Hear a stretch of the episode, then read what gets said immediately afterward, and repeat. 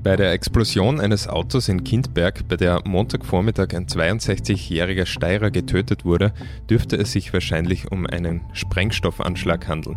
Mindestens 200 Gramm TNT oder Plastiksprengstoff dürften nach den bisherigen Erkenntnissen der Ermittler unter dem Fahrersitz deponiert gewesen sein.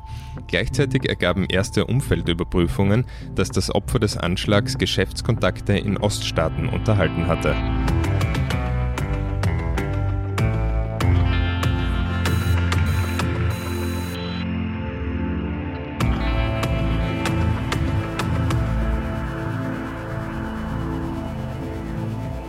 Ja, so lautete die Abhörmeldung am Montag, dem 30. Oktober 2000, äh, über ein für Österreich sehr seltenes Verbrechen, über das wir in dieser Ausgabe von Delikt sprechen wollen. Mein Name ist David Knees und heute begrüße ich wieder Hans Breitegger, den langjährigen Kriminalreporter der Kleinen Zeitung und inzwischen schon Stammgast hier im Podcast. Hallo Hans. Servus.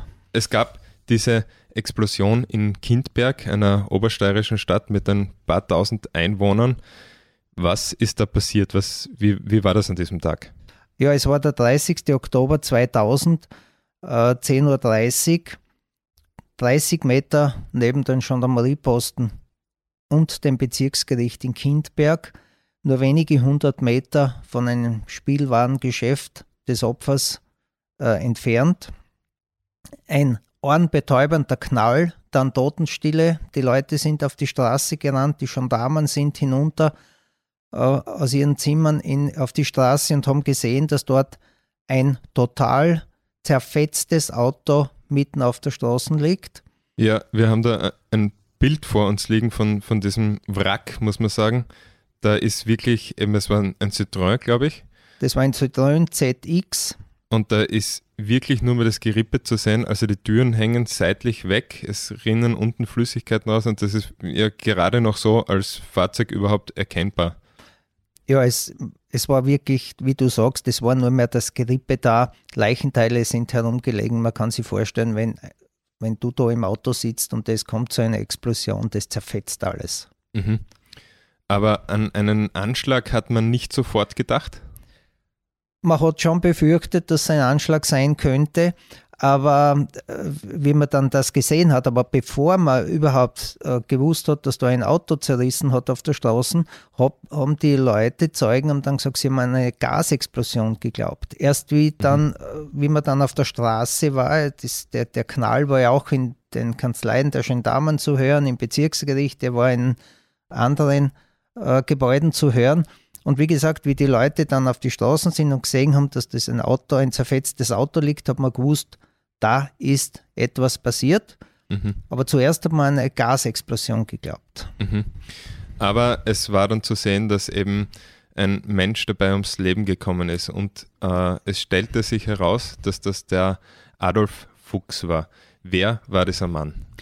Äh, ja, es stellte sich heraus, dass das Opfer, dass es sich beim Opfer von Adolf Fuchs handelt. Er ist, äh, wie gesagt, er hat 200 Meter, 300 Meter vielleicht vorher befindet sich das Spielwarengeschäft, was ihm und seinem Sohn und seiner Frau gehört hat. Ähm, und dort ist er weggefahren. Er war, Fuchs war 62 Jahre alt zu dem Zeitpunkt. Wer war er? Er war passionierte, fangen wir an, er war passionierter Segelflugpilot. Mhm. Dann hat er bei einem Verkehrsunfall sein rechtes Auge verloren. Ähm, er war Bastler, dann hat er aufgehört natürlich als Pilot, hat aufhören müssen, dann Bastler, sein Spielwagengeschäft äh, ist sehr erfolgreich gegangen. Er baute Modellflugzeuge und Eisenbahnen und er begann Anfang der 90er Jahre mit äh, Geschäftsverbindungen in die Slowakei aufzubauen.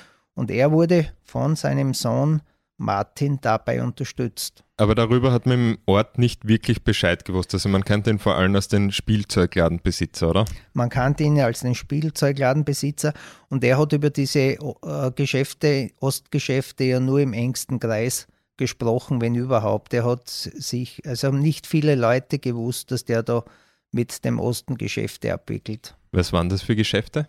Es ging äh, um Autos. Mhm. Fuchs hat gebrauchte Autos gekauft, in die Slowakei geliefert und dort verliest. Und er hat dann angefangen auch mit Immobiliengeschäften. Er hat, er hat Gebäude gekauft, äh, zumindest Konkret geht es auch um ein Gebäude, aber auf das kommen wir dann später noch zurück. Dieses Geschäft hat er gemeinsam mit seinem Sohn Martin gemacht und im Osten, da hat er auch eine gewisse Andrea O. kennengelernt, die noch eine wichtige Rolle spielen wird in diesem Fall. Wer war sie? Ja, die Andrea O. war ein junges Mädchen, ich glaube, er war 17, 18 Jahre, wie er es kennengelernt hat, durch Zufall, durch einen Bekannten, weil er hat in der Slowakei äh, eine Partnerin bzw. eine Geschäftsführerin gesucht und ist dann auf dieses junge Mädchen gekommen, hat dieses junge Mädchen noch äh, in die Steiermark geholt Sie war dann im Sommer 95 und vom 23. November 95 bis zum 16. Jänner 1996 in Krieglach, hat dort eine Schule besucht, eine Ausbildung gemacht, 27 Wochen lang. Und das hat Adolf Fuchs finanziert. Unabhängig davon hat sich eine Beziehung zwischen Martin Fuchs und dem Sohn, dem Sohn und der Andrea O. ergeben, die so lange gehalten hat, bis dann die Andrea O. einen Ukrainer kennengelernt hat. Da war sie dann schon Geschäftsführerin beim Adolf Fuchs in der Slowakei, in seiner Slow slowakischen Firma. Mhm. Und da hat sie dann den äh, Alexander S. kennengelernt, geheiratet, die beiden haben ein Kind. Und da haben eigentlich die geschäftlichen Probleme mit der Andrea S. inzwischen angefangen. Was es, waren das für Probleme? Äh, es ist Geld unterschlagen worden. Der Fuchs hat die Autos in die Slowakei geliefert, hat aber dann monatelang keine Miete mehr bekommen. Später hat sich dann herausgestellt, dass diese Autos vom Alexander S. Äh, in die Ukraine äh, geschmuggelt wurden und dort verkauft wurden, aber kein Geld überwiesen. Und genauso zu Betrügereien ist es bei Grundstückstransaktionen gekommen. Mhm. Und im Jahr 2000, im Frühjahr 2000, hat Adolf Fuchs und, und auch Martin Fuchs haben Anzeige gemacht gegen die Andrea S. und gegen Alexander S. Das war ein paar Monate vor dieser Explosion. Ja, das war circa ein halbes Jahr vorher. Das Verfahren ist jedenfalls gelaufen. Worum ging es in dieser Anzeige? In dieser Anzeige ging es um schweren Betrug. Wie gesagt, weil sie die Autos übernommen haben, kein Geld zurückgeliefert haben und weil es auch bei den Grundstückstransaktionen Geld abgezweigt haben. Das, ich sehe es in meinen Notizen jetzt gerade. Es ging um 5 Millionen Kronen oder 1,5 Millionen Schilling, das sind inflationsbereinigt, heute ca. 160.000 Euro.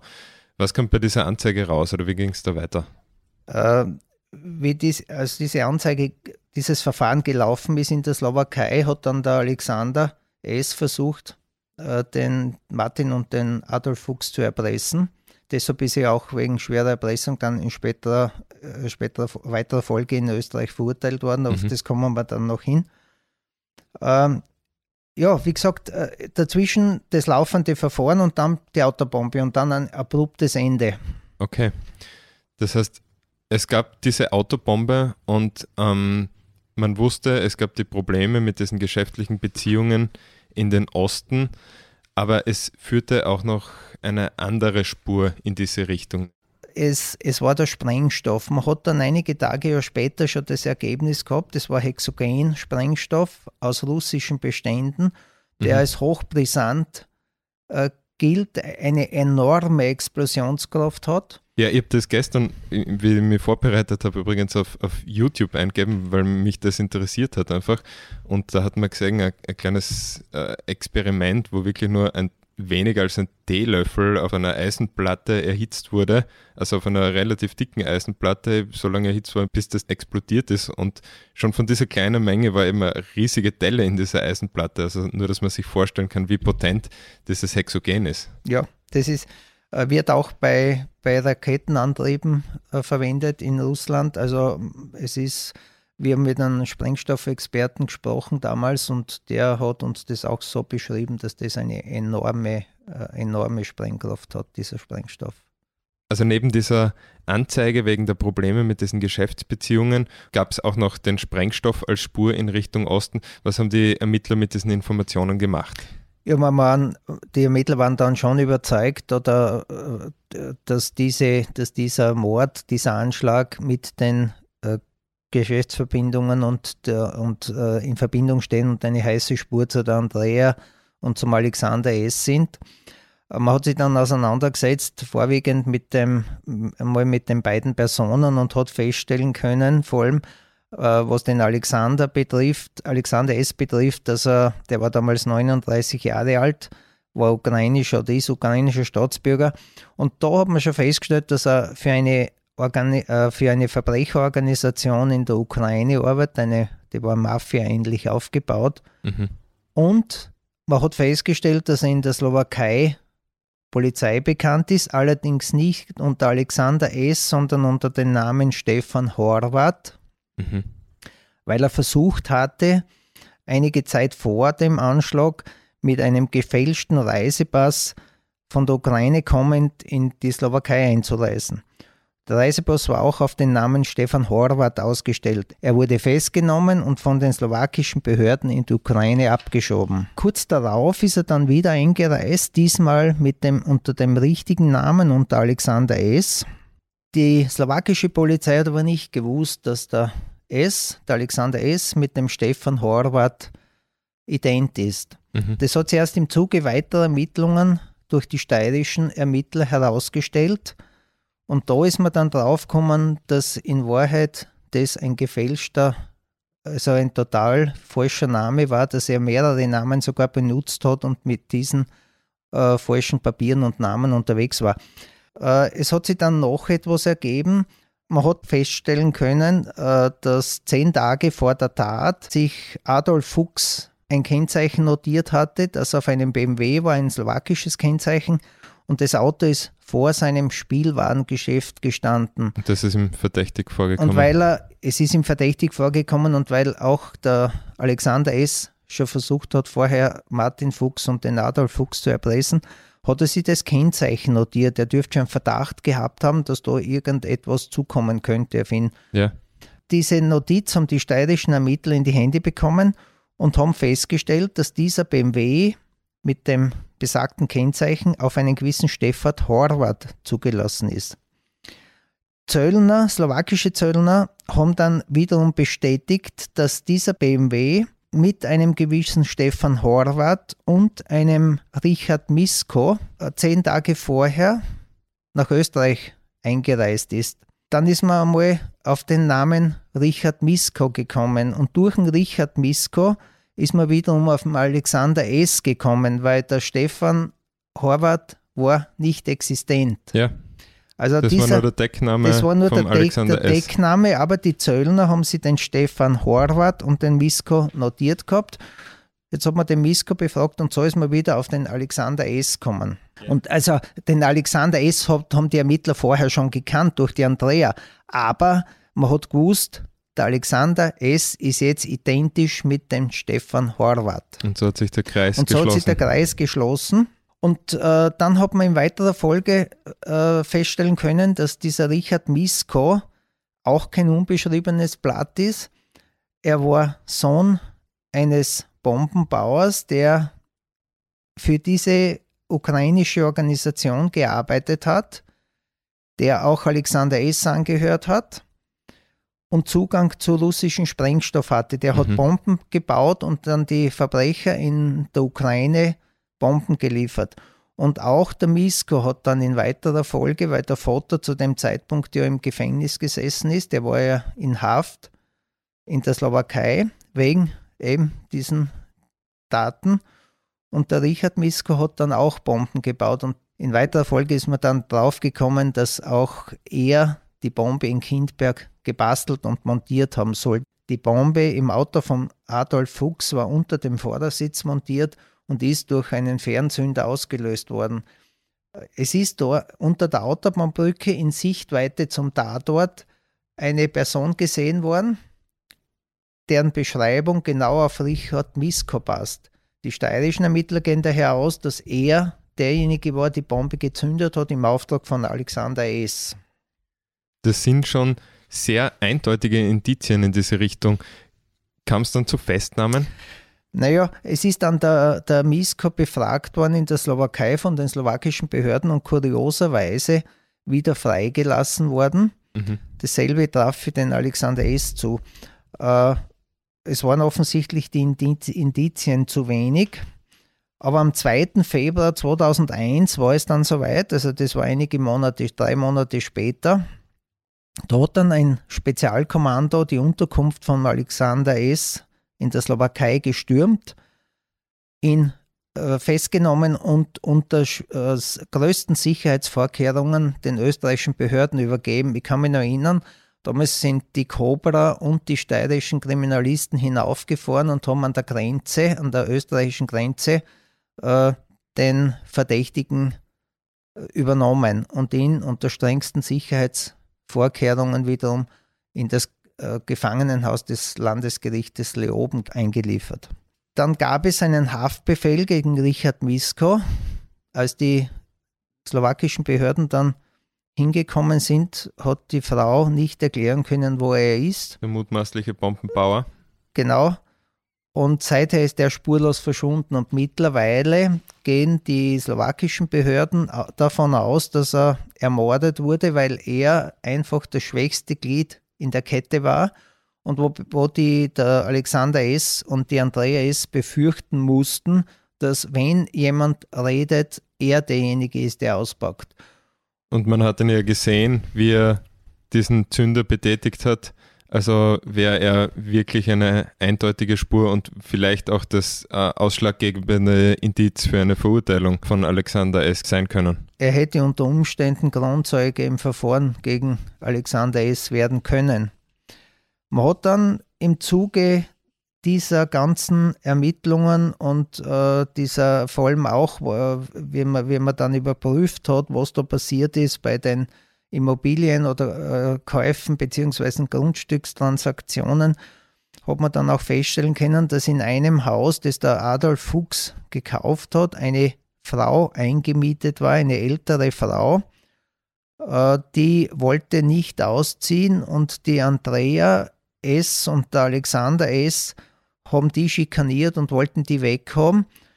Einerseits dürften sie äh, wieder das Haus vielleicht weiterverkaufen haben wollen, das hat, weiß man nicht so genau. Und andererseits äh, äh mussten sie befürchten, dass unter Umständen diese Frau dann hinter ihren Geschäften hinter ihre kriminellen Geschäfte kommt. Mhm. Äh, diese Frau ist auch spurlos verschwunden. Die Polizei konnte im Haus dann in ihrer Wohnung Blutspuren feststellen und man geht davon aus mit ziemlicher Sicherheit, dass auch die genauso wie ein Kunde vom Adolf Fuchs von der kriminellen Organisation äh, beziehungsweise vom Alexander S. Äh, umgebracht worden sind. Wie war das dann vor Gericht? am 26. Juli 2001 kam es dann wiederum unter wirklich größten Sicherheitsvorkehrungen mit Cobra etc. in Leoben äh, zur Gerichtsverhandlung. Angeklagt wurde Alexander S. allerdings nur auf einem Nebenschauplatz wegen schwerer Erpressung und schweren Betrugs. Mhm. Nicht aber wegen der Autobombe. Da haben die Indizien offensichtlich den steirischen Ermittlern oder den steirischen, der steirischen Justiz nicht ausgereicht. Er hat zwei Jahre, fünf Monate Haft bekommen, hat dann dagegen berufen und das Oberlandesgericht Graz hat dann im Herbst 2001 die Strafe auf zwei Jahre heruntergesetzt, was ein bisschen ungewöhnlich war, weil es ohnehin schon eine sehr milde Strafe für ja. diese beiden schweren Delikte war. Aber er ist trotzdem erst mit zwei Jahren davongekommen, hat dann die Strafe abgesessen, ist dann in die Ukraine abgeschoben worden und ich habe dann in weiterer Folge gehört, dass er dort in der Zwischenzeit dann wieder verhaftet worden ist, weil er mit äh, Schlepperei in Verbindung gebracht worden ist. Aber du hast es jetzt so nebenbei gesagt in einem Satz, er wurde nur auf einen Nebenschauplatz, neben, nämlich wegen, wegen diesem Betrug und Erpressung, äh, verurteilt, weil der Justiz anscheinend die Indizien nicht ausgereicht haben. Jetzt, so wie du die Geschichte erzählt hast, und äh, ich habe mir ja diese äh, Artikel aus dem Archiv angeschaut, und ich meine, es deutet ja schon alles sehr klar in die Richtung äh, der Täterschaft von diesem Alexander S. Äh, und möglicherweise seiner Komplizin, der Andrea, seiner Frau, hin. Wie kannst du dir das erklären, dass das nicht dass es da nicht zu einem Prozess gekommen ist? Ja, es wäre ein Indizienprozess geworden und das ist natürlich sehr, sehr schwierig in Österreich, wenn die Daten sind, in, sind, sind natürlich in der Slowakei passiert und ja, außer es, die Autobombe. Außer die Autobombe aber es, es werde trotzdem den, den, den Beweis, den endgültigen Beweis hat man nicht erbringen können. Es waren Vermutungen und es waren Indizien, es waren schwerwiegende Indizien, aber wie gesagt, der Justiz zu wenig. Kann sein, dass das Verschwinden ähm, von dem Richard Misko das verhindert hat, eine Anklage verhindert hat? Also dass diese, wenn das denn ein Mord war, dass das, diese Strategie erfolgreich war und das der Grund war, dass es da nie ein Urteil gegeben hat? Das mit Sicherheit, denn ich habe ja vorhin schon erwähnt, die, die slowakische Polizei hat ja dann ermittelt und wie gesagt, der, man ist davon ausgegangen, dass der Richard Misko das schwächste Glied in der Kette ist, der möglicherweise bei einem Verhör dann ausgepackt hätte, mhm. weil ihm gar nichts anderes übergeblieben wäre, weil er ist gesehen worden, man hat dann schon ziemlich sicher sagen können, er war auch zehn Tage vorher in Kindberg, das war hundertprozentig, der war registriert beim Zoll und er, die, die Beschreibung passt genau auf ihn, was den Mann unter der, unter der Autobahnbrücke betrifft. Mhm. Und die Ermittlungen um die Mieterin, in deren Wohnung Blutspuren gefunden wurden, die haben auch ins Leere geführt? Da ist man überhaupt nicht weitergekommen. Also diese Frau äh, ist, es gibt keine Meldung, dass die wieder aufgetaucht ist und dieser eine Kunde vom Adolf Fuchs auch nicht. Das heißt, die einzige äh, juristische Konsequenz für Alexander S. waren diese kleineren Delikte, für die er eben dann eine sehr milde Strafe bekommen hat. Das ist richtig. Er hat eine ausgesprochen milde Strafe bekommen, weil Nobeldelikte sind das ja auch nicht, sind ja auch schwerwiegende Delikte, schwerer Betrug und schwere Erpressung. Aber wie gesagt, äh, der Mord ist bis heute nicht geklärt. Mhm. Obwohl alles hindeutet. Obwohl die Indizien sehr, sehr eindeutig sind, möglicherweise, äh, wenn, wenn, wenn das österreichische Staatsbürger ist, er dort lebt, dann schaut die Geschichte auch schon wieder anders aus, wenn nur die österreichische Justiz zuständig ist. Aber so ist ja auch die, ist mir auch abhängig von den Ermittlungen in der Slowakei. Mhm. Und die laufen halt im, nicht immer nach Wunsch. Eine Frage, die sich mir auch noch stellt, um auf diese Anzeige vom Anfang zurückzukommen, die einen Streitwert von äh, 160.000 Euro umgerechnet gehabt hat. Mir kommt es vor, als wäre das nicht ein ausreichendes Motiv für so eine heftige Reaktion, nämlich eine Autobombe. Und auch in einem Expertengespräch, das ich im Archiv gefunden habe, das du damals, glaube ich, gemeinsam mit Hannes Geisch-Faustmann geführt habt, ähm, sagt der, ja, das ist eine sehr heftige Reaktion für diese Art von Streitereien, auch für die Mafia oder auch für mafiöse Organisationen. Wie siehst du das? Das stimmt schon, dass das eine sehr heftige Reaktion ist, aber vielleicht hat man versucht, andere Betroffene, die, die arbeiten ja nicht nur mit dem mit Adolf Fuchs, oder es ist ja nicht nur Adolf Fuchs vermutlich geschädigt von so einer Organisation, mhm. sondern eine andere, dass das eine Warnung war. Euch geht es gleich, wenn ihr uns da ansagt.